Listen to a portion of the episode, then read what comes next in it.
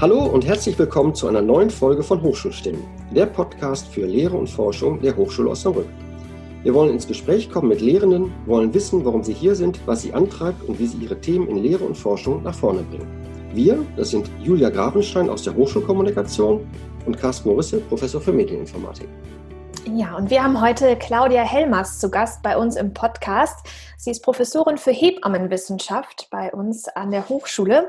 Und Claudia, wenn ich das richtig recherchiert habe, hast du nach deiner Ausbildung zur Hebamme 1989 erstmal ungefähr 13 Jahre als Hebamme gearbeitet, hast aber parallel schon ein Studium der Pflegepädagogik begonnen. Dann folgte später die Promotion und nach verschiedenen Stationen an anderen Hochschulen bist du jetzt seit 2009 als Professorin für Hebammenwissenschaft bei uns an der Hochschule. Seit 2008 haben wir hier ja bundesweit den ersten Studiengang für Hebammen. Nun stehen wir kurz vor der Vollakademisierung der Hebammenausbildung. Osnabrück ist ja eine der vier Standorte in Niedersachsen, die demnächst einen dualen Studiengang ähm, ja, anbieten sollen. Ein riesiger Meilenstein nach jahrelanger Arbeit. Wie fühlt sich das jetzt an? Ja, erstmal guten Morgen äh, euch beiden.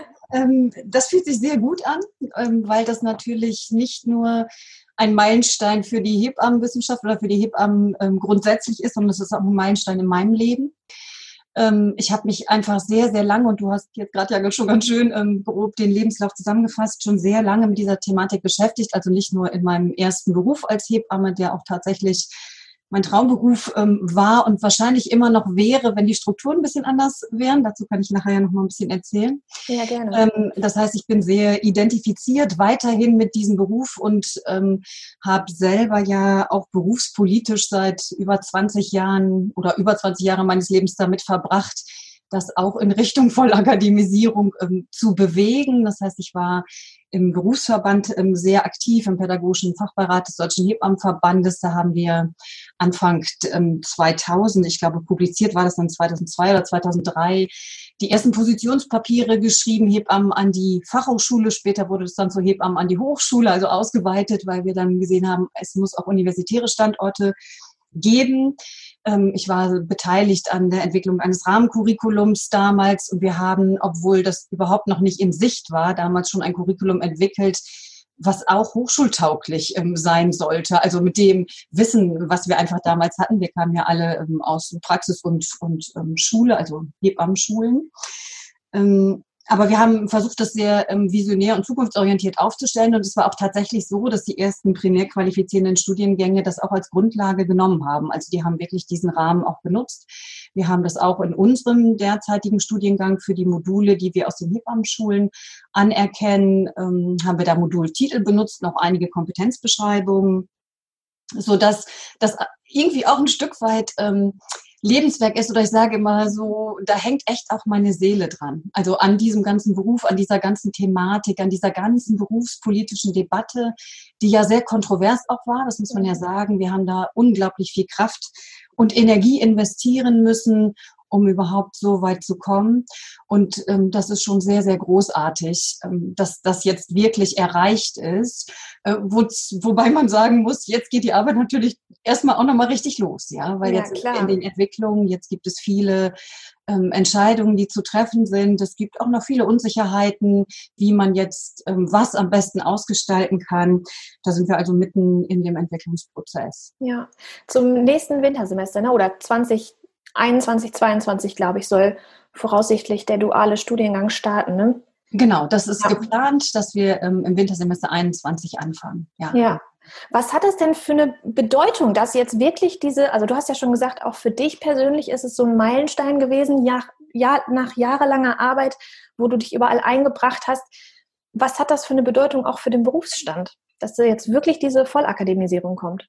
Mhm, ja, da muss man wahrscheinlich anfangen bei den Zielen, die, die mit Studium oder akademischer Qualifikation zur Hebamme verbunden sind. Ne? Unser großes Ziel ist ja immer gewesen, wirklich ein, ein erweitertes Kompetenzprofil für die Hebammen zu bekommen. Die Hebammenarbeit hat sich verändert in den letzten ähm, 20 Jahren, muss man ja sagen, auch schon davor, aber der Einzug von Wissenschaft und Forschung ähm, auch in die Hebammenarbeit ähm, der ist immer weiter fortgeschritten. Hebammen haben ein autonomes Berufsfeld, das heißt, sie sind selbst verantwortlich für alles das, was sie in der Familie tun, also für die Versorgung, für die Gesundheit von Mutter, Kind, Partnerin, Partner, je nachdem, wie die Familie dann ähm, auch definiert ist und wie groß sie ist ähm, haben wir natürlich primär den Betreuungspunkt für die Frau und, und das Kind, aber natürlich auch immer unter Einbezug ihrer gesamten Familie, die unterschiedlich definiert wird.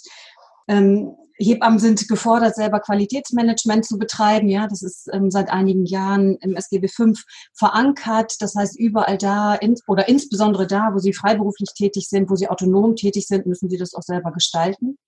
Sie müssen in der Lage sein, Theorie-Praxistransfer ähm, zu gestalten im Sinne von ich, ich muss wissen, wie, wie komme ich überhaupt an die aktuelle Studienlage, wie bewerte ich die, ja, also wie lese ich dann überhaupt und bewerte ich dann auch den wissenschaftlichen Stand, um dann auch zu oder entscheiden zu können, nehme ich das jetzt in meine praktische Tätigkeit auf oder ist es etwas, wo man vielleicht noch abwartet oder ist es auch etwas, wo man sagt, okay, dann mag es jetzt eine Datenlage dazu geben, aber die ist nicht sauber genug, nicht valide genug, ähm, um sie wirklich auch gleich in die äh, Praxis zu transferieren für die Versorgung natürlich auch unterschiedliche Modelle. Das heißt, wir haben ein anderes Klientel zu versorgen, als das vor, also in meiner Zeit, als ich angefangen war oder angefangen bin, war. Wir haben mehr Frauen mit chronischen Erkrankungen, wir haben mehr vulnerable Familien, wir haben Familien, die in Armut leben, die von Gewalt betroffen sind.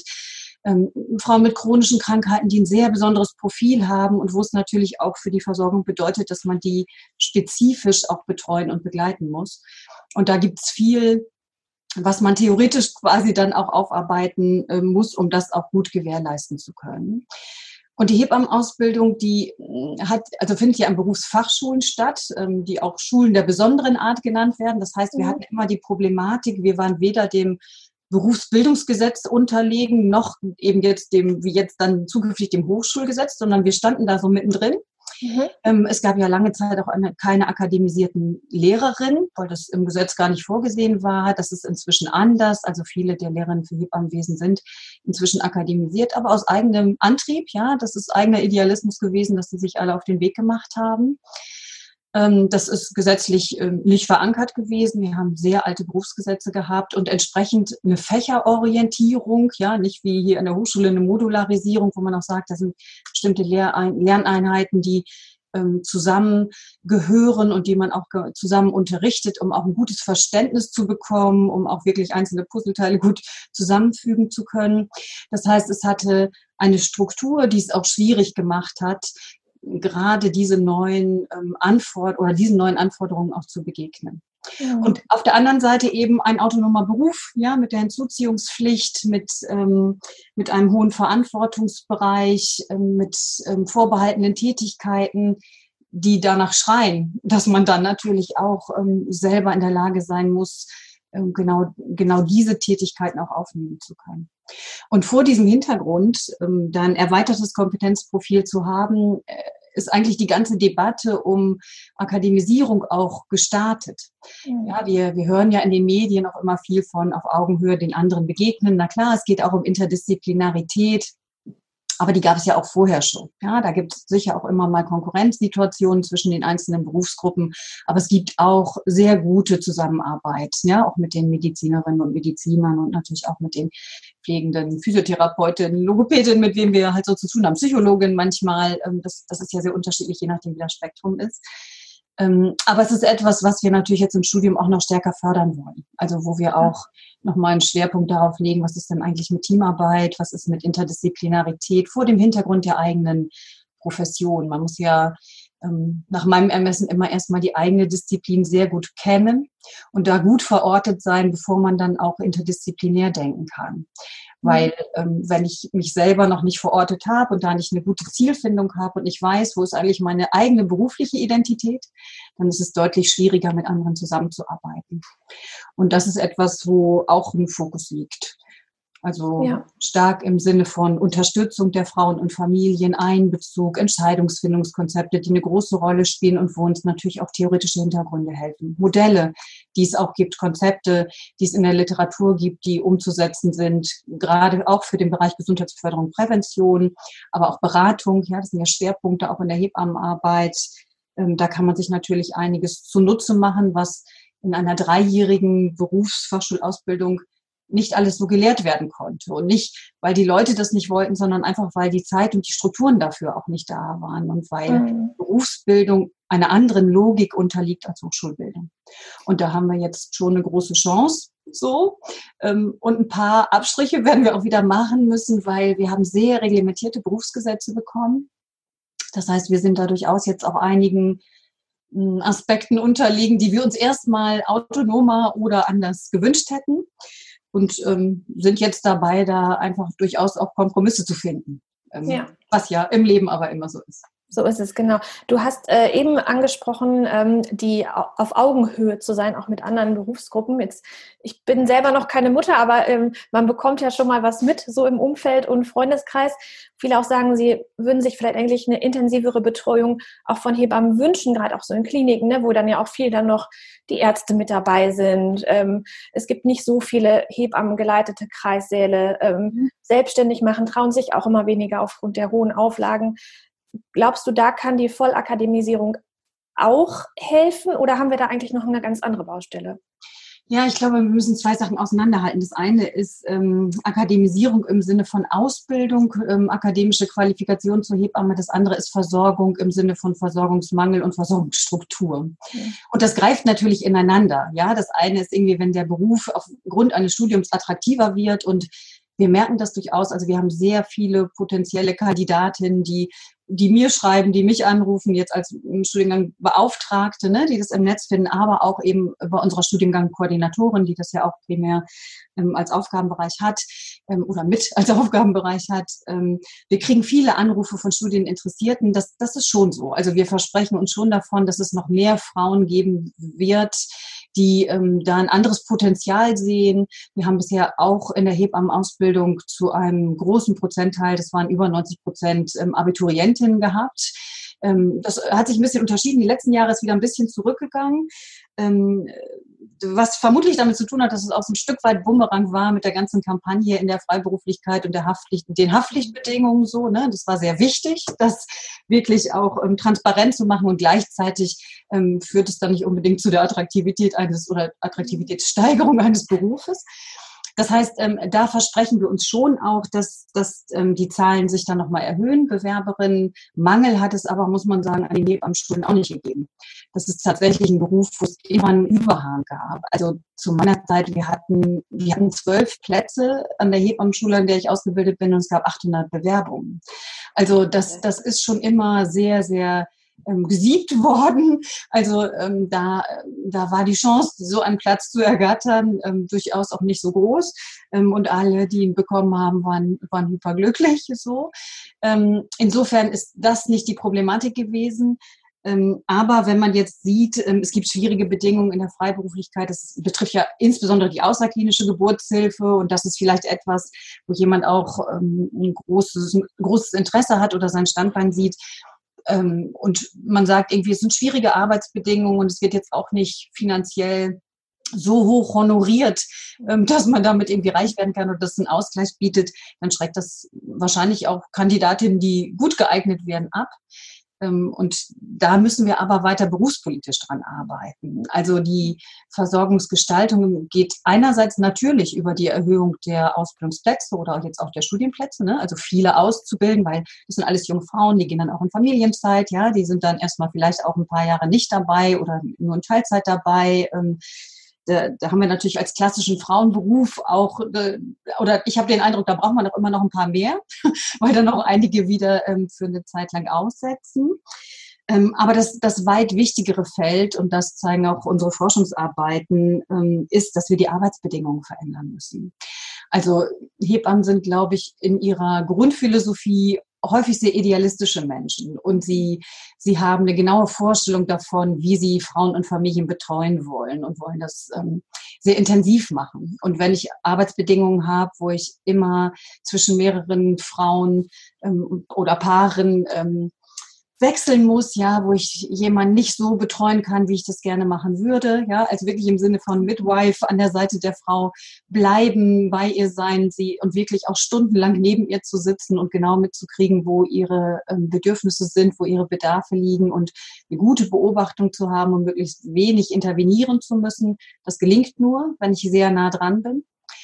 Ähm, und das ist in solchen Situationen natürlich nicht möglich. Dann gibt es oft die Schwierigkeit, ich habe gerade gesagt, autonomer Beruf, das möchte man natürlich dann auch leben. Ähm, das ist in den, in den Kliniken natürlich nicht immer so. Da gibt es durchaus auch Situationen, wo die Physiologie, also die Leitung der physiologischen Geburt, die ja der Hebamme obliegt, ähm, nicht immer so gelebt wird.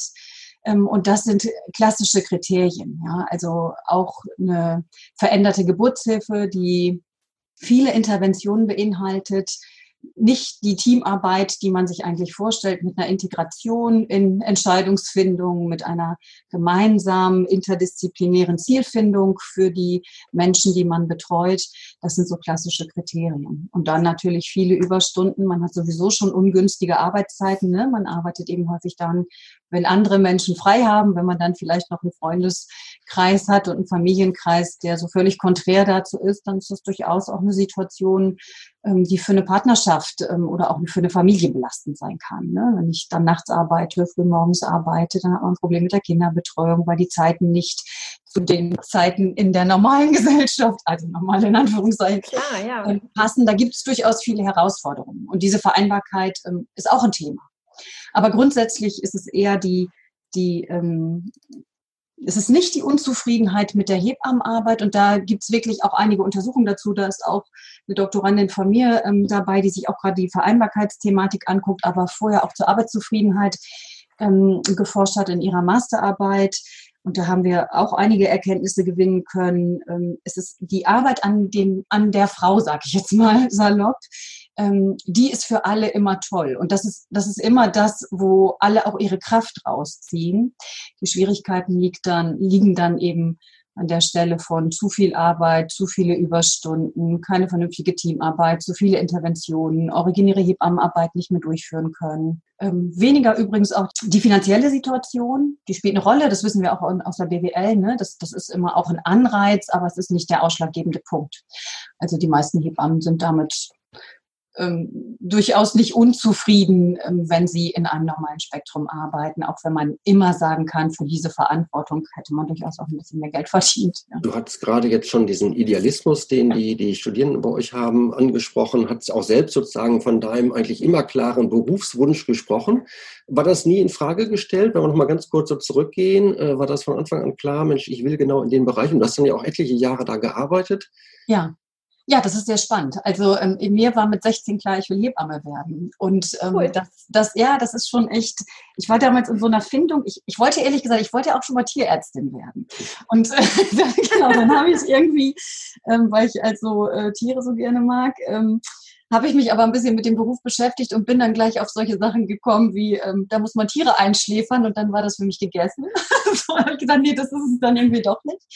Ähm, und dann bin ich, ähm, und das, das, da haben wir übrigens auch Untersuchungen dazu, da habe ich letztens ein Projekt auch mit unseren Studierenden gemacht und, und wir haben genau dieses Phänomen herausgefunden. Ich bin über die eine Cousine meiner Mutter, die Hebamme war, ähm, näher an diesen Beruf herangekommen. Und wir haben, wir haben letztens so eine Untersuchung gemacht, ein kleines Projekt mit Studierenden, wo wir uns angeguckt haben, wie, wie findet man denn eigentlich dahin? Und da war der persönliche Kontakt einer der ausschlaggebenden Kriterien. Man kennt eine Hebamme und die ähm, berichtet irgendwie von ihrem Berufsfeld oder die begleitet man ähm, und dann fängt man irgendwie Feuer. Das war bei mir genauso. Also ähm, ich habe mich dann sehr intensiv mit ihr unterhalten und irgendwie war klar, dass das könnte es irgendwie sein. Ähm, und bin dann früh in Praktika gegangen, habe dann angefangen so mit Sonntagsdiensten in Kliniken und so und später dann eben auch in längerfristige Praktika. Und dann war irgendwie, dann war es ganz vorbei. Dann hatte ich irgendwie, das sieht jetzt irgendwie auch gar nichts anderes mehr. Und dann habe ich mich tatsächlich auch in ganz Deutschland beworben. Das war damals auch nötig, weil es mhm. eben so wenig Plätze gab und hatte eben dann das große Glück, wirklich auch einen Platz zu bekommen. Ja, und dann war es tatsächlich auch wirklich immer ein Herzensberuf. Also ich habe ja acht Jahre Vollzeit ähm, gearbeitet in allen möglichen Feldern. Ich habe früh auch ähm, in der Krankenpflegeschule zur Geburtshilfe Unterricht gemacht, später dann auch in der Hebammenschule, also diese praxisnahen Unterrichte ähm, mit begleitet. Ich habe eine Weiterbildung gemacht als Mentorin im Pflegedienst, habe also in der Praxisanleitung auch gearbeitet mit den Schülerinnen. Also hatte auch ähm, ich war nur kurz in einem Haus ohne Schülerin, habe danach immer auch mit Schülerinnen zusammengearbeitet, was mir einfach auch total viel Spaß gemacht hat. Und ähm, war dann ja nachher auch als Lehrerin für Hebammenwesen aktiv, habe ähm, in der Leitung gearbeitet, also ähm, als stellvertretende Kreisanleitung, aber später auch als Kreisanleitung ähm, viele Bereiche kennengelernt. In der Freiberuflichkeit, in der Wochenbettbetreuung ähm, war ich aktiv, also in, in der Nebentätigkeit, ne? nicht nur in der Klinik, sondern dann eben auch ähm, freiberuflich, insbesondere in der Wochenbettbetreuung. Und es war immer klar, die, das ist es, ja, die Arbeit mit den Familien, das ist es. Ähm, was mich wirklich eingeholt hat im Beruf, waren eben auch diese Strukturen. Ich habe eben gemerkt, so ich ich kann nicht genauso Hebammenarbeit machen, wie ich das gelernt habe, wie ich mir das immer vorgestellt habe, sondern ähm, es gab immer mehr Interventionen, es gab immer schwierigere Arbeitsbedingungen und mich hat ehrlich gesagt dann auch dahin geführt, ähm, dass es durchaus auch respektlose Verhaltensweisen gab. Mhm. Also wo ich irgendwie so gedacht habe, das möchte ich mir irgendwie als Mensch auch nicht gefallen lassen. Und ähm, das ging dann auch oft in so eine Richtung von, und dann sind wir wieder bei Studium und Wissenschaftlichkeit, vielleicht bin ich darum auch so eine Verfechterin dafür geworden, ähm, dass man dann auch durch ähm, also nicht in der Lage war, sich genau diesen Wissensstand selber aufzuarbeiten. Ja, ähm, wir hatten kein wissenschaftliches Arbeiten in der Hebammenausbildung und ich bin oft ähm, in Diskussionen gegangen. Ich bin ja durchaus ähm, für die Sache streitbar, ähm, bin oft in Diskussionen gegangen, auch mit Medizinern, wenn ich das Gefühl hatte, ähm, das läuft hier nicht richtig. Ja, das ist für mich nicht äh, keine respektvolle Betreuung oder da ist viel zu viel Intervention oder wir arbeiten hier nicht gemeinsam. Ja, wir haben hier kein gemeinsames Ziel. Ich hatte manchmal das Gefühl, ich bin hier so Anwältin der Frauen, ähm, was man durchaus auch beschreibt, ne, in der Philosophie der Hebammenarbeit. Ähm, dass es da auch so eine Art Anwaltsfunktion mhm. gibt ähm, in der Betreuung. Ähm, und ich hatte aber das Gefühl, ich, ich kann mich nicht so argumentativ auseinandersetzen, wie das nötig wäre und habe dann, als ich habe auch ähm, Interesse noch mal stärker bekommen, mich noch weiterzuentwickeln durch diese ähm, Weiterbildung zur Mentorin. Weil da habe ich halt wieder ähm, Theorie-Input gekriegt und habe mir gedacht, boah, da gibt's noch so viele interessante Themen, ähm, die ich eigentlich alle wissen möchte. So, wir haben viele psychologische Grundlagen und so natürlich auch gemacht, pädagogische Grundlagen, dass ich gedacht habe, ich, ich, ich muss irgendwie jetzt noch weiter. Ich habe irgendwie ein Zertifikat nach dem anderen gemacht, ne? dann macht man irgendwie Homöopathie und dann macht man Akupunktur Akupunktur und dann macht man Babymassage und was zur Bindung und so. Dann kann man sich irgendwie das, das ähm, Zimmer voll kleistern mit irgendwelchen Zertifikaten. Aber letzten Endes hatte ich immer den Eindruck, aber wie bringt es mich persönlich auch nochmal weiter? Ne? Das kannst du alles in der Arbeit einsetzen. Das war auch alles gut. Das war auch alles nicht umsonst. Ich glaube, es hat auch in der Versorgung geholfen. Aber ich hatte das Gefühl, ich, ich war noch so wissensdurstig und ich hatte den Eindruck, das, das war es irgendwie noch nicht ja, und dann habe ich angefangen, mich damit zu beschäftigen, wohin könnte denn die Reise gehen? Ja, was mache mhm. ich dann? Ähm, und hatte weiterhin, weil das war ja mein Ausgangspunkt, Herzenswunsch Hebamme, ich wollte das ja gar nicht verlassen. Ja, ich hatte so das Gefühl, ich will irgendwas machen, wo ich durch, durchaus noch eine Anbindung habe, was aber nochmal da auch darüber hinausgeht.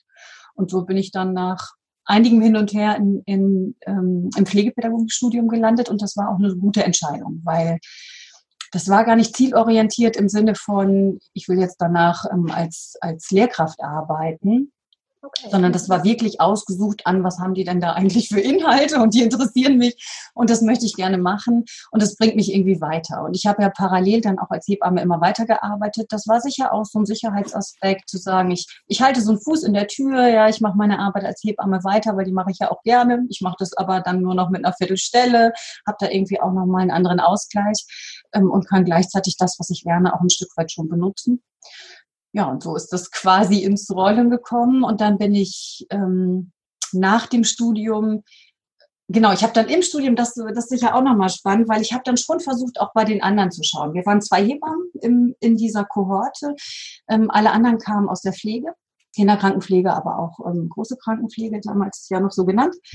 Ähm, und wir haben, ich habe sehr geguckt, auch in andere Bereiche zu kommen. Ich habe mich sehr damals schon für Gesundheitsförderung und Prävention ähm, interessiert. Wir haben nach jedem Semester ein Praktikum gehabt, wir haben ein Praxissemester gehabt und da habe ich schon versucht, sehr breit zu gucken, weil ich das Gefühl hatte, ich will da irgendwie auch echt nochmal über den Tellerrand.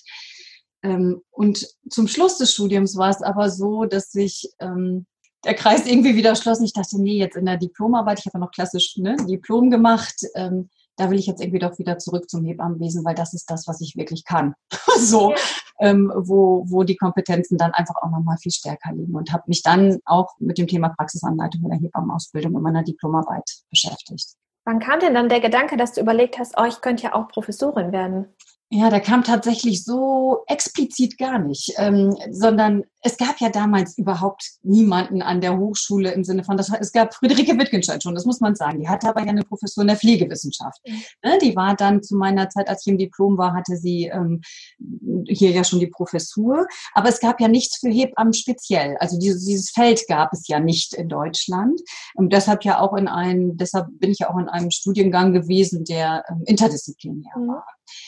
Ähm, sondern bei mir war es dann so, dass ich im Rahmen der Diplomarbeit gemerkt habe, es macht mir unglaublich viel Spaß, mich mit einem Thema auseinanderzusetzen, mich dazu vertiefen, selbstbestimmt zu arbeiten. Da kommt dann wieder die Hebamme durch, ne? selbstbestimmt.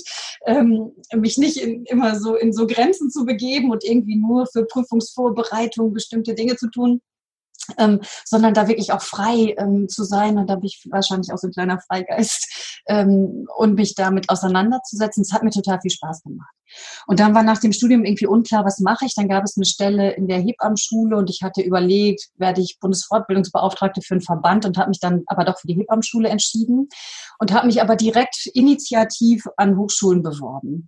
Und zwar äh, mit der Idee, ich würde gerne weiter wissenschaftlich arbeiten und hatte mich eben unter anderem bei meiner späteren Doktormutter initiativ beworben, die ich, ähm, Frau Schücking, Beate Schücking, die ja hier an der Universität war, ähm, und kannte sie schon von Forschungsworkshops, die sie immer organisiert hat. Da hatte ich auch mal, mal Ergebnisse meiner Diplomarbeit vorgestellt. Wir hatten, also ich habe sie dann da quasi kennengelernt. Ähm, und dann hat sie irgendwann ähm, mich angerufen, hat gesagt, Frau Helmers, ich habe hier Ihre Bewerbung, wir bauen hier ein integratives ähm, Graduiertenkolleg auf ähm, oder ein interdisziplinäres, ein integratives, ähm, integrative Kompetenzen, so hieß da der Titel. Ähm, wollen Sie sich nicht bewerben? Ja, und dann habe ich, und das ist vielleicht dann wieder auch klassisch schon Frauending, ich habe dann die Ausschreibung gelesen, habe gedacht, boah, kann ich das alles? So, ne? Wie dann auch so Ausschreibungen sind. Dann äh, bin ich kurz in Zweifel gekommen und dann habe ich aber gedacht, aber ich möchte so gerne irgendwie in Richtung ähm, Forschung was machen und ich möchte mich mit Themen auseinandersetzen. Habe gedacht, ich kann es ja versuchen, was soll passieren? Also habe dann nach viel, ähm, also auch nach Beratung natürlich mit meiner Familie und mit Freunden und so, habe mich dann beworben. Ja, und habe dann eben die Stelle bekommen. Und das war primär mit dem Interesse, ich habe Lust an Themen zu arbeiten. Dass da eine Promotion dran hing, muss ich ehrlich sagen, war er war erstmal sekundär. Das ändert sich ja dann im Laufe der Zeit. Wenn man dann in der Promotion ist, merkt man ja, hm, muss man sich ja doch drum kümmern. so, ähm, dann gerät die natürlich stärker in den Vordergrund. Ähm, und das war dann auch alles gut. So, aber ich konnte dann hebammenwissenschaftliches Thema bearbeiten. Ich habe mich mit dem also übergeordneten Thema Geburtsmodus und Wohlbefinden befasst und da hm, den besonderen Aspekt der Wunschsektio, also des Wunschkaiserschnittes bearbeitet, weil mich sehr interessiert hat ähm, mit der Zunahme der Interventionen und der damals sehr steigenden Kaiserschnittrate und der Argumentation, das liegt nur daran, dass die Frauen das alle wollen. Ähm, dem konnte ich nie folgen, weil ich immer dachte, ich habe ja zwölf Jahre Frauen betreut, ich habe das so nicht erlebt. Da gibt es mal die eine oder andere, ähm, bei der das so ist, ja, die eine besondere Vorgeschichte hat. Aber grundsätzlich ähm, habe ich aus meiner, aus meinem Erfahrungsschatz gedacht, nee, also das, das, das glaube ich erstmal so nicht und habe das dann eben wissenschaftlich untersucht und es hat sich auch ausgestellt, dass es tatsächlich auch ein geringer Anteil war, wenn man dann die Gruppen äh, sich mal gut anschaut ja, so kam es dann zur Promotion. Ähm, dann habe ich ähm, nach der Promotion ja in verschiedenen Projekten an der Uni gearbeitet, ähm, die auch immer einen Hebammenbezug hatten, unter anderem, unter anderem dann eben auch in dem Projekt zur ähm, Implementierung eines Hebammenkreissaals. Da habe ich mir Interventionen in der Geburtshilfe angesehen. Das war auch super, weil ich hatte in meiner Doktorarbeit quantitativ gearbeitet, konnte dann in den Projekten qualitativ forschen, also konnte so für, habe für beides so ein Standbein entwickeln können. Das, das ist sehr cool, weil das war auch total interessant und hat natürlich auch viel Spaß gemacht und ich habe unglaublich viel gelernt. So. Ähm, ja, und dann, dann gab es ja den Studiengang, der ja dann 2008 hier eröffnet hat. Ähm, und ich bin eine Weile vorher schon in Krems in einen Studiengang eingestiegen als Lehrbeauftragte, ähm, wo es eine Vertiefung mit Wifery gab. Und ähm, habe da einen Lehrauftrag gehabt und habe dann eben hier, als der Studiengang begann, auch äh, direkt einen Lehrauftrag gehabt. Und dann wurde ja, ich weiß gar nicht, ob fast, ich glaube im November war dann die Ausschreibung. Ich glaube im September habe ich irgendwie angefangen mit dem Lehrauftrag und ich meine im Winter war dann irgendwie die Ausschreibung für die, das war ja dann echt die erste Hebammenwissenschaftliche Professur in ganz Deutschland. ähm, die war dann ausgeschrieben und dann ähm, ja kommt sie jetzt wieder so. Also für mich schließt sich natürlich total der Kreis. Ja, da, da, da mit Lehre, Forschung im Hebammenbereich bleiben. Das ist natürlich die optimale Stelle. Ähm, aber dann ähm, musste ich wieder einmal zu meiner Doktormutter auf den Schoß, sag ich jetzt mal, und ähm, habe mich mit ihr beraten, soll ich mich da bewerben? Und die hat mir dann gesagt, du spinnst, wo diese Frage stellst du mir jetzt nicht. Natürlich bewirbst du dich. Ähm, ja, und äh, sie hat mir schon die, das ist schon auch sehr eindrucksvoll. Also das ist wirklich im wahrsten Sinne des Wortes eine Doktormutter, meine Doktormutter, ähm, weil ähm, das nicht nur eine, eine Begleitung war in meiner ganzen Promotionszeit, sondern weil da einfach auch ein, ein sehr, sehr gutes persönliches, zwischenmenschliches Verhältnis entstanden ist. Sie hat mir wirklich auch goldene Brücken gebaut, als ich dann ähm, meinen Sohn geboren habe. Also dann auch wieder einzusteigen und so, das, das war schon alles sehr gut und sie ist meine Beraterin einfach da in vielen Situationen gewesen. Ja, dann habe ich mich beworben ähm, und habe auch, während ich den Lehrauftrag hatte, immer, das war natürlich viel, ich war wissenschaftliche Mitarbeiterin, ich hatte ein kleines Kind, ähm, ich habe meinen Lebenslauf irgendwie im Sinne von Vita aufwerten, habe alles Mögliche gemacht parallel. Ähm, klar, man muss ja dann auch publizieren und ich hatte die Lehraufträge und ich habe manchmal schon auch hier gesessen und war auch an den Grenzen. Ähm, und ähm, immer wenn ich aus der Lehrveranstaltung rausgekommen bin, ja, also in der Vorbereitung war dann manchmal, boah, musste ich mir das jetzt auch noch alles ans Bein binden, weil ich dann irgendwie die Nächte durchgearbeitet habe. Und immer wenn ich in der Lehrveranstaltung war und wieder rauskam, habe ich gedacht, ja, genau, ich muss das machen, weil ich, weil ich gespürt habe, so wie wichtig das ist und wie viel Spaß das macht, einfach auch mit den Frauen da zu arbeiten. Ähm, insofern war, blieb das weiterhin so eine Herzensangelegenheit. Und ähm, dann hat sich natürlich mit der Professur auch der Kreis geschlossen. Das war eher so ein Zucken von, ich glaube, es war gar nicht meine eigentliche Frage. Ich habe schon selber auch gespürt, ich muss mich da bewerben. Es war eher nochmal so eine Absicherung, schaffe ich das? Ja, kriege ich das ja. wirklich dann auch alles unter einen Hut und so. Ähm, ja, und dann war es gut, dass ich es gemacht habe. Und dann habe ich ja das Glück gehabt, dass ich tatsächlich auch berufen wurde. Und seitdem bin ich halt in Lehre und Forschung in zahlreichen wissenschaftlichen Beiräten, auch ähm, in der Fachgesellschaft berufspolitisch, da sehr aktiv. Du hast eben gesagt, dass es dir immer eine große Freude gewesen wäre, mit den Familien zu arbeiten. Also ja. sagen wir so, das kannst du natürlich praktisch jetzt nicht mehr machen, oder? Nee.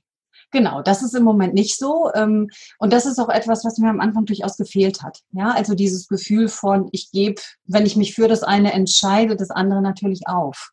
Und das parallel zu machen, ähm, dafür war ich immer irgendwie auch zu zielstrebig im Sinne von, ich habe viele Sachen sehr intensiv, aber schnell durchgezogen so. Also ich habe in meiner Promotion irgendwie, keine Ahnung, nach zwei, ein Vierteljahr, die habe, habe ich die abgegeben, nach drei Jahren war ich promoviert. So, das ging nur mit ähm, voller, voller Dampf voraus, sonst hätte das nicht funktioniert. Ähm, oder für mich nicht. Ne? Ich hatte einfach das Gefühl, ich will das in der Zeit ähm, dieses Stipendiums auch schaffen und dann, dann braucht es auch einen vernünftigen Arbeitsplan. Da hätte ich es nicht hingekriegt, parallel noch zu arbeiten. Dann war immer so die Frage, kriegt man das später nochmal kombiniert? Aber dann hatte ich ein kleines Kind, dann war ich in Projekten ähm, und später dann in der Professur. Und jetzt, muss ich ehrlich sagen, habe ich ja die große Hoffnung, dass wir in unserem primär qualifizierenden Studiengang eine stärkere Anbindung nochmal kriegen, weil die Hochschule wird ja jetzt auch Praxisbegleitung machen müssen. Das ist ja gesetzlich verankert. Und darauf freue ich mich total. Mhm. Ja. Also mhm. dieses Gefühl, da wieder auch einen, einen, Schritt in die Praxis zu bekommen.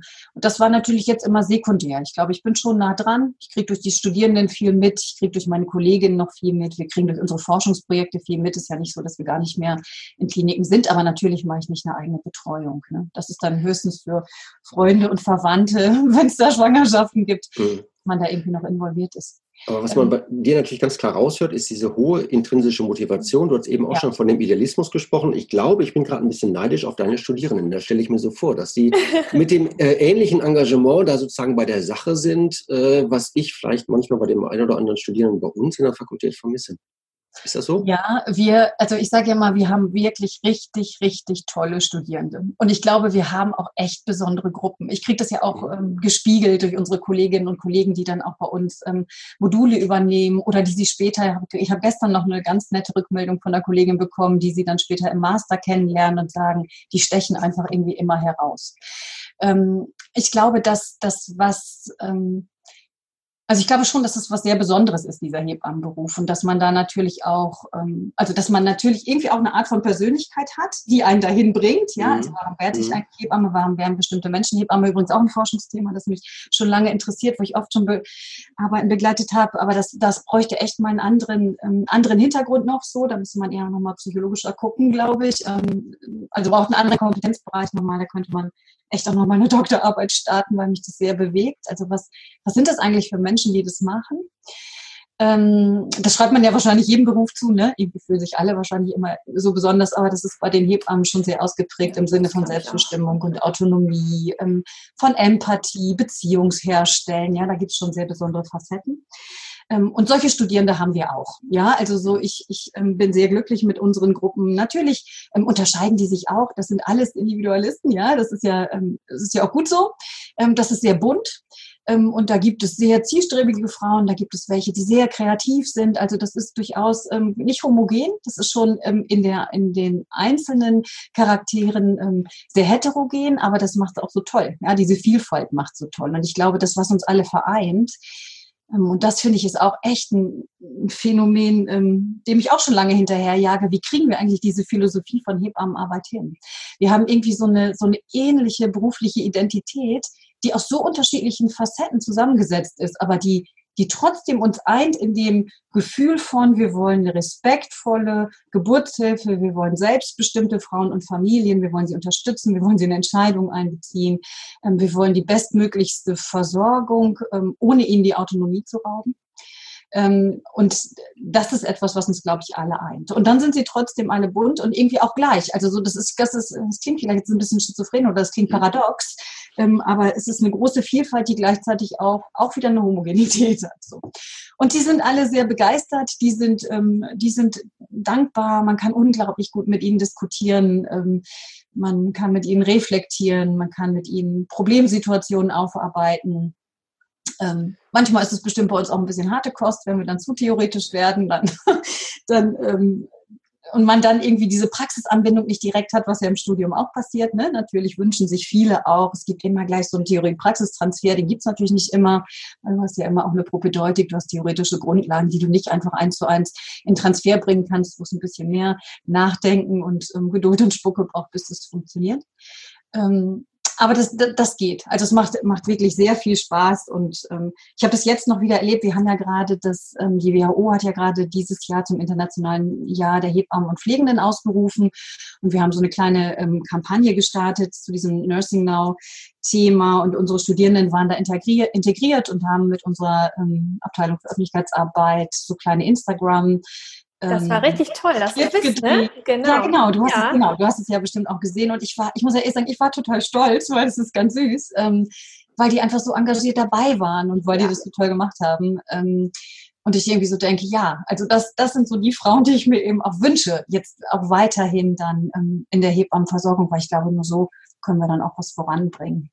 Man hat richtig was gelernt. Die haben das super schön gemacht. Ne? Dann irgendwie zum Beispiel dieses Röhrchen, womit man so die Kindstöne hören kann. Und dann konnte man genau. raten, was ja, ist das? Und mhm. nochmal erklärt hinterher. Und da habe ich schon gedacht, super engagiert. Also wir hatten mhm. selten so engagierte Instagram-Stories. Mhm.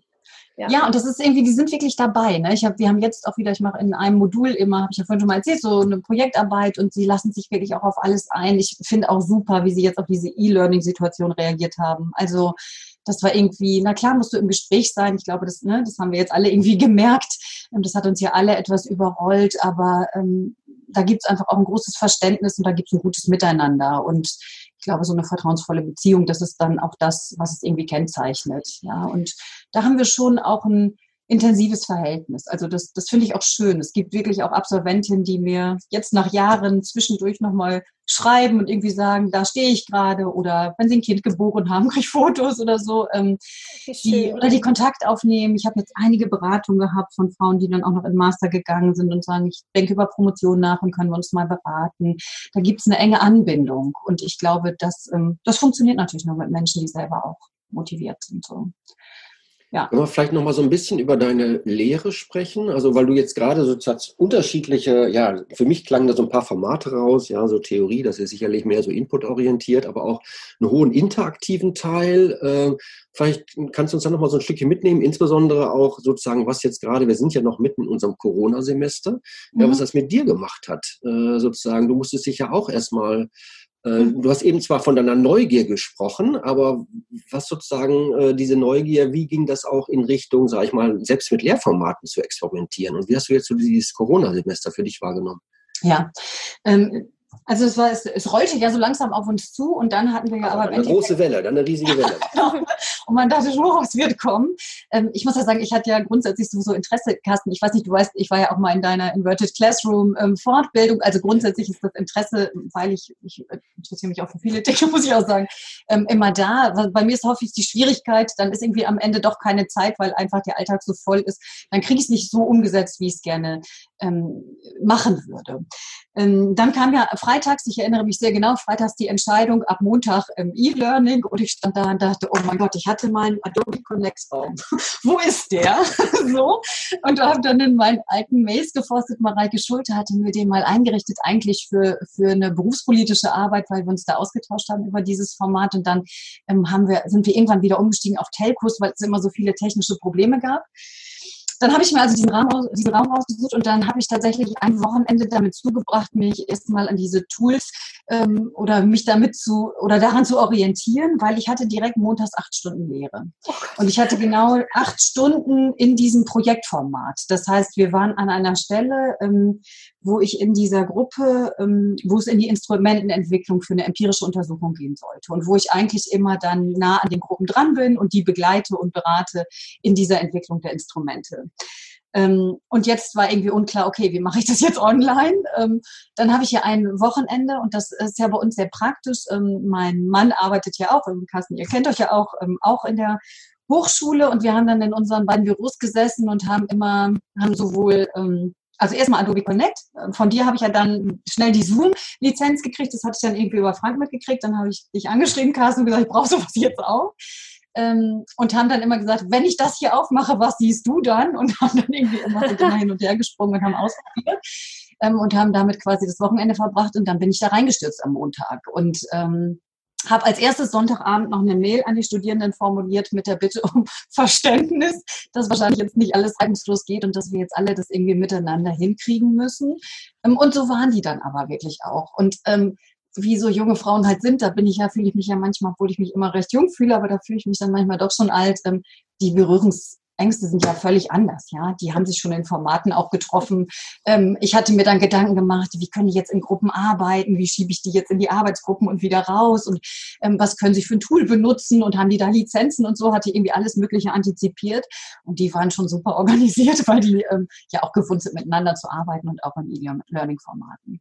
Ja, und so haben wir dann diesen Montag in den acht Stunden rumgekriegt mit Adobe Connect und mit Arbeitsgruppen und ich habe mich da reingeklinkt und es hat richtig Spaß gemacht. Und was bei mir jetzt wirklich passiert ist, ist, es ist genau dieses, es ist im Alltag immer zu wenig Zeit und man denkt sich, oh je, ähm, damit jetzt auch noch auseinandersetzen, das mache ich mal, wenn ich irgendwie echt den Rücken frei habe und den hat man ja nie frei, also macht man es nicht. Dieses da reingeworfen werden war für mich super. Also das war jetzt wirklich ein Glücksfall, weil ich habe jetzt durchaus auch dieses Gefühl von, mein Gott, so ein Zauberwerk ist es jetzt auch nicht verloren. Ähm, und ich, ich lerne da noch jeden Tag hinzu und ähm, so meine ich es nicht, ne? Ich bin da jetzt nicht der Crack ähm, in der Online-Lehre. Ich glaube auch, dass was mir jetzt noch fehlt, ist, man bräuchte ja auch nochmal andere didaktische Formate. Ähm, jetzt habe ich ja erstmal so weitgehend meine Präsenzplanung umgestellt, also das ein bisschen angepasst. Wie kann ich das, was ich sonst in Präsenz gemacht habe, jetzt online lehren? Ähm, was passt noch? Was muss ich irgendwie ein bisschen verändern? Das war jetzt erstmal mein Schwerpunkt in diesem Semester und eigentlich müsste man es jetzt, finde ich, didaktisch auch anders aufbereiten. Und das wäre etwas, glaube ich, das ähm, sage ich jetzt auch einfach mal so, wir sind ja unter uns, ne? ich kann das ja sagen. Ähm, wo es jetzt auch in der Hochschule nochmal eine Unterstützung braucht. Ich finde, dass es fantastisch war. Wir hatten ganz, ganz tolle Unterstützung hier in der Fakultät, auch durch die Mitarbeiterinnen hier, ähm, die uns sehr beraten haben, ähm, die ich man ja quasi Tag und Nacht anrufen konnte. Ich habe lange Sitzungen mit Herrn Henze gehabt, der mich immer ähm, beraten hat und mir geholfen hat, wenn ich über irgendwas gestolpert bin. Das, das hat es wirklich auch gebraucht, muss ich sagen. Das ist so ein Unterstützungssystem, ja, dass ich, ich wusste, ich kann den einfach anrufen und jede noch so dumme Frage stellen. Der hatte dafür Verständnis und hat, ähm, hat mir geholfen. Ähm, das war super, so dass, so dass ich da gut in Tritt gekommen bin, glaube ich, und dass es mir jetzt auch wirklich Spaß macht. Also da auch was auszuprobieren und das zu integrieren. Und ich würde, ja, und ich würde das tatsächlich auch gerne beibehalten. Ich habe nur irgendwie jetzt schon wieder das Gefühl, wir, man muss das ja auch gut einspielen. Wir können ja jetzt irgendwie nicht wild durcheinander. Der eine macht E-Learning und der andere was anderes. Wir können nicht irgendwie die Studierenden von acht bis zehn in eine E-Learning und von zehn bis zwölf in eine Präsenzveranstaltung und danach wieder ein E-Learning schicken und dann rennen die hier einmal durch die Stadt. Das ähm, ist gerade die Herausforderung, die wir gerade haben als Hochschule und der wir uns ja, jetzt genau. auch irgendwie stellen wollen. Also wir werden jetzt mehrere Arbeitsgruppen starten, die sich beispielsweise auch mit, genau mit solchen Fragestellungen beschäftigen. Ja. Äh, unter anderem auch nochmal das Thema Unterstützung für so E-Didaktik-Szenarien. Äh, ja. Werden wir einfach konkrete Vorschläge nochmal machen, die es dann den Lehrenden auch hoffentlich leichter macht, sozusagen. Ja. Das, was ich in jahrelanger Projektarbeit nicht geschafft habe, was so ein Virus ganz schnell hinkriegt, dann auch, sage ich mal, so ein bisschen dauerhaft zu verstetigen, weil ich halt einfach einen Mehrwert da drin sehe, ja, weil man einfach Freiraum aus meiner Sicht bekommt dafür, dass ich Zeit mit den Studierenden habe. Ja? Also irgendwie so diesen Theorieballast sozusagen auslagern, um dann in diesen wertvollen ähm, interaktiven Austausch mit den, mit den Menschen zu kommen. Das ja. ist ja für mich der wesentliche Reiz.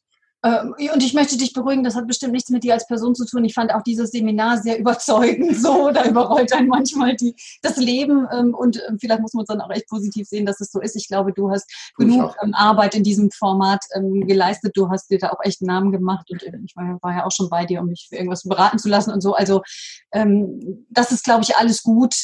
Das war jetzt wirklich auch der, der äußere Zwang, der das einfach nochmal verstärkt in die Perspektiven der einzelnen Menschen holt. Genau. das wäre klasse. Also wenn es wirklich da nochmal eine Unterstützung gibt, da didaktisch nochmal anders ranzugehen. Ich war jetzt in so einer Dienstagssession, ne, diese Reihe, die jetzt da dienstags angeboten wird, die ich übrigens äh, richtig gut finde, weil man einfach mal eine Stunde was mhm. machen kann ähm, und die irgendwie auch in der Regel ja dann besser einbauen kann. Ähm, und da ist natürlich für eigentlich Online-Veranstaltungen, da sind dann so Prämissen gestellt wo ich dachte, ja, okay, aber das machen wir in der Lehre so gar nicht. Ne?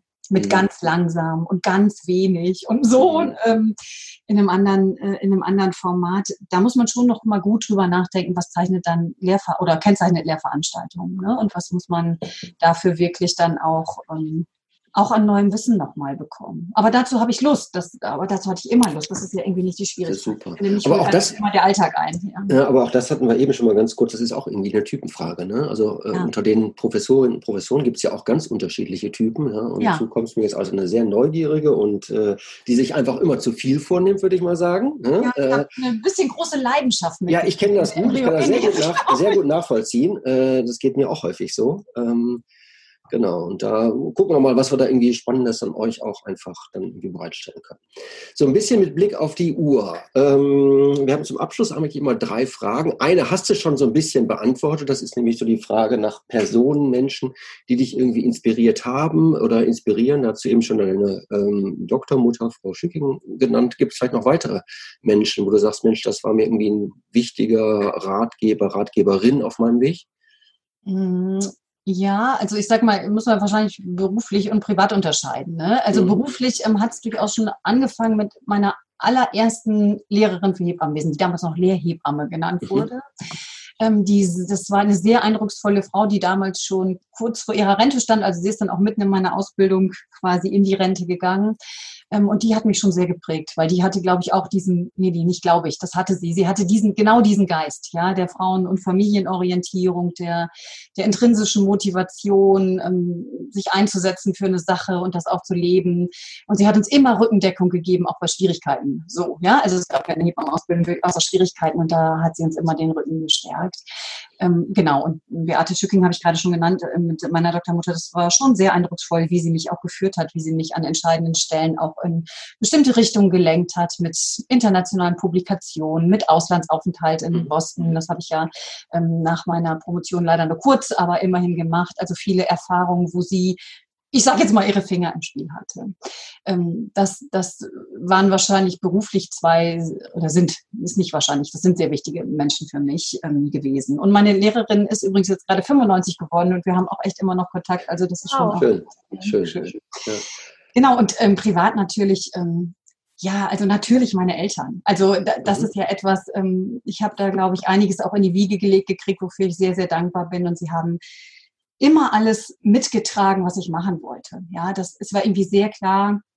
Da gibt's immer einen sicheren Hafen. Also ich, ich wusste ganz genau, was auch immer passiert, dahin kann ich zurück und ähm, die lieben mich bedingungslos und die unterstützen das, was ich mache. Und ähm, das, das ist sehr, sehr wertvoll. Ähm, jetzt in der ähm, in meinem ganzen Lebensweg natürlich auch ähm, Frank, ja, also mein Mann. Wir sind, glaube ich, ein ziemlich gutes Team, was diese ganzen Unterstützungsprogramme angeht, was auch die Versorgung unseres Sohnes angeht. Ähm, und jetzt im Sinne von privat, ich glaube, ein, vielleicht, ja, es ist wahrscheinlich sogar das Wichtigste. Ähm, also diese bedingungslose Liebe zu einem Kind, diese große Dankbarkeit, ähm, die man hat. Ähm, ich, das, das war schon so, so einschneidend und das ist, glaube ich, das Größte, was mir passiert ist im Leben. Also, dass ich ihn geboren mhm. habe, dass wir ihn ähm, aufziehen dürfen und, und er ist wirklich derjenige, ähm, ja, wie soll ich das sagen, der, ich sage jetzt mal, der mich echt jeden Tag lehrt, was wirklich wichtig ist.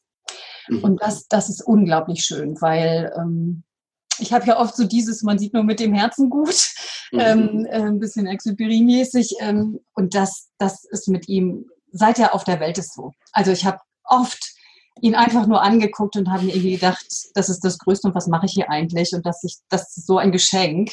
Ähm, und wir haben, also ich habe ein sehr, der hat eine sehr starke Persönlichkeit, könnt ihr euch vorstellen. Der Apfel fällt nicht weit vom Stamm. Das war durchaus auch anstrengend. Das ist auch jetzt manchmal, ähm, aber es ist halt unglaublich bereichernd. Und ich glaube, ähm, er wahrscheinlich sogar das, was mich am meisten auch vorantreibt. Ja, sehr wichtig. Super schön. Ja.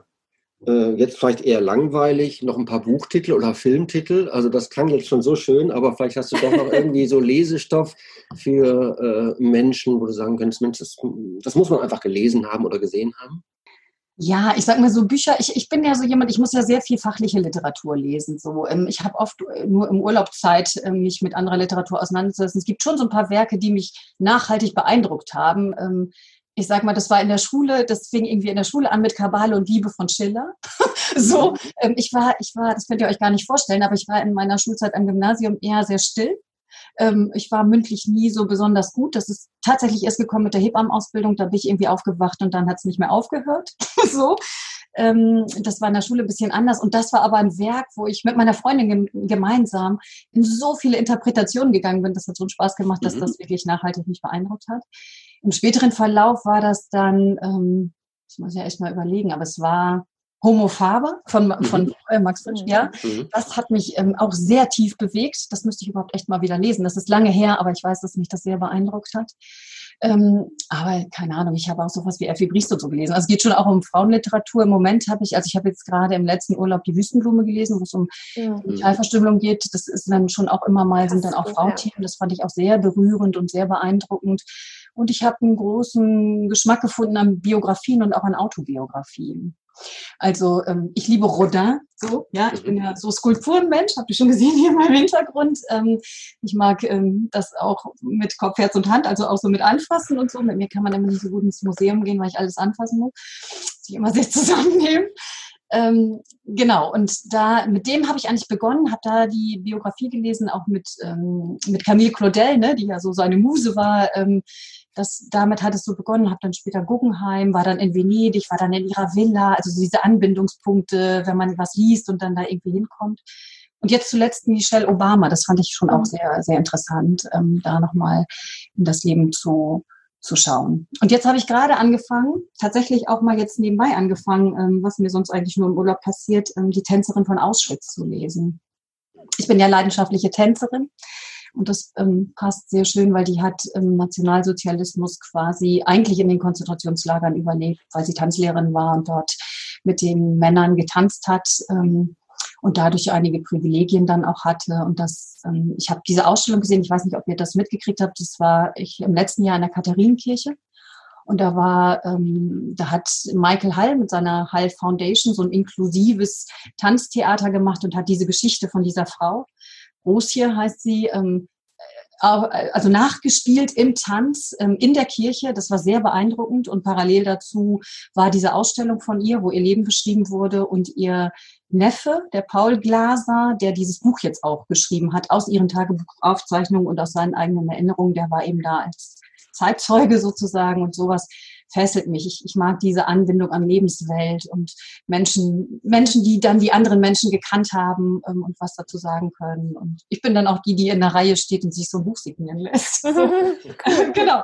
Und dann hat er irgendwie da vorne reingeschrieben, Tanz ins Glück und das fand ich, fand ich ähm, sehr, auch sehr berührend. Ähm, genau, das ist so das, was ich zuletzt gemacht habe. Filme ich, hm, ich gucke gar nicht so intensiv Filme. Ich bin dann ganz begeistert, wenn ich Filme gucke und dann habe ich sie auch schon gleich wieder vergessen. Okay. Also eher ähm, zum Abschalten. Ja, genau. Ähm, das, was schon eine Berührung hat, ist zum Beispiel sowas wie Philadelphia. Mhm. Ne? Ähm, ich, ich mag Springsteen unheimlich gerne, das passt mhm. dann auch da mit der Musik, ähm, aber auch mit den Schauspielern, die finde ich sehr beeindruckend. Ähm, Tom Hanks, Denzel Washington, das war, fand ich schon sehr gut. Aber auch so Klassiker wie Raymond oder so, was man so guckt einfach. Ja, aber da, da bin ich nicht so affin. Ich finde, ich kann mich dann begeistern, ich kann das auch gucken, ich finde es auch toll, aber dann habe ich es auch schnell wieder vergessen. Ich kann mir zum Beispiel gar keine Schauspieler merken, ich kann das dann nur, wenn ich sie sehe, dann weiß ich, dass ich sie kenne. Das kenne ich. ja, genau. Das kenne ich sehr gut. Jetzt hast du uns schon äh, ganz viele spannende Buchtitel genannt, ähm, hast uns erzählt, wer dich inspiriert hat. Ähm, eine letzte Frage. Jetzt stell dir vor, du bist am Ende deines Lebens angekommen und äh, die ganze. Das dauert aber hoffentlich noch ein bisschen. Das dauert hoffentlich noch. Eine ganz rein theoretische Frage. ähm, die ganzen tollen Aufzeichnungen, die du jetzt gemacht hast, alles, was du jemals niedergeschrieben hast, gibt es einfach nicht mehr. Und oh. ähm, wenn ich dir jetzt aber. Im digitalen Zeitalter? es gab, es gab einen Fehler im System. Es ist alles weg. Ja, nichts existiert doch, mehr. Kasten, Kasten passt doch auf, oder?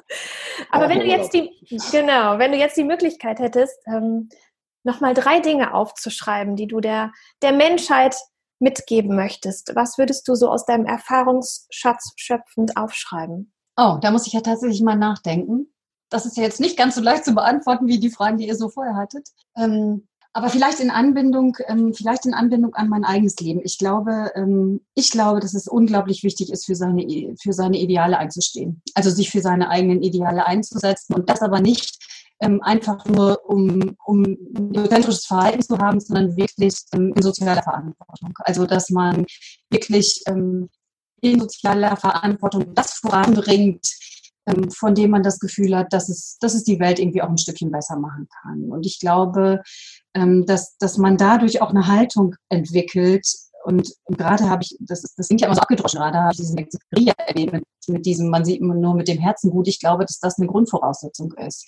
Weil wenn man, wenn man aufs Herz hört und wenn man, ähm, wenn man darauf auch hören kann, ja, wenn man das auch erspüren kann und wenn man ähm, die Möglichkeit hat, da auch einzutauchen und auch ähm, da eine Intuition zu erleben, dann kann man in vielen Situationen nur richtig handeln. Also wenn das der Grundsatz ist, dann, ähm, dann kann ich nur eine frauenorientierte, respektvolle Geburtshilfe auf den Weg bringen wollen. Dann kann ich nur familienorientiert arbeiten wollen. Dann kann ich nur so arbeiten, dass alle ihre Selbstbestimmung behalten ähm, und ähm, Kinder Selbstwirksamkeit erleben können. Also dann haben wir genau diese Resilienzfaktoren, zalogenetischen Faktoren, die, die Förderung der Physiologie, die man haben will ähm, wenn ich immer mal wieder in mich hineinhorche. Und dazu gehört natürlich eine große Portion Selbstreflexion. Das ist das, was ich mit den Studierenden auch wirklich immer übe, was glaube ich manchmal auch für sie ein bisschen leidvoll ist, dass ich sie immer wieder in diese Perspektivwechsel schicke und immer wieder in die, in die Reflexion von, wie war das denn jetzt und, und wie fühlen sie sich damit und so. Weil ich glaube, nur, nur wenn wir das ähm, internalisiert haben, dann, dann kriegen wir auch eine gute Haltung hin und dann kriegen wir auch ähm, hin, empathisch unterwegs zu sein und, und da gut ähm, miteinander umzugehen. Also mit, mit einer, auch mit einer Portion Demut. Ich glaube, das gehört dann auch noch dazu. Also ich habe das Gefühl, je länger ich das mache, und das war in meiner Hebammenarbeit so, ähm, je mehr ich wusste, desto mehr Demut habe ich bekommen vor dem, was ich nicht wusste.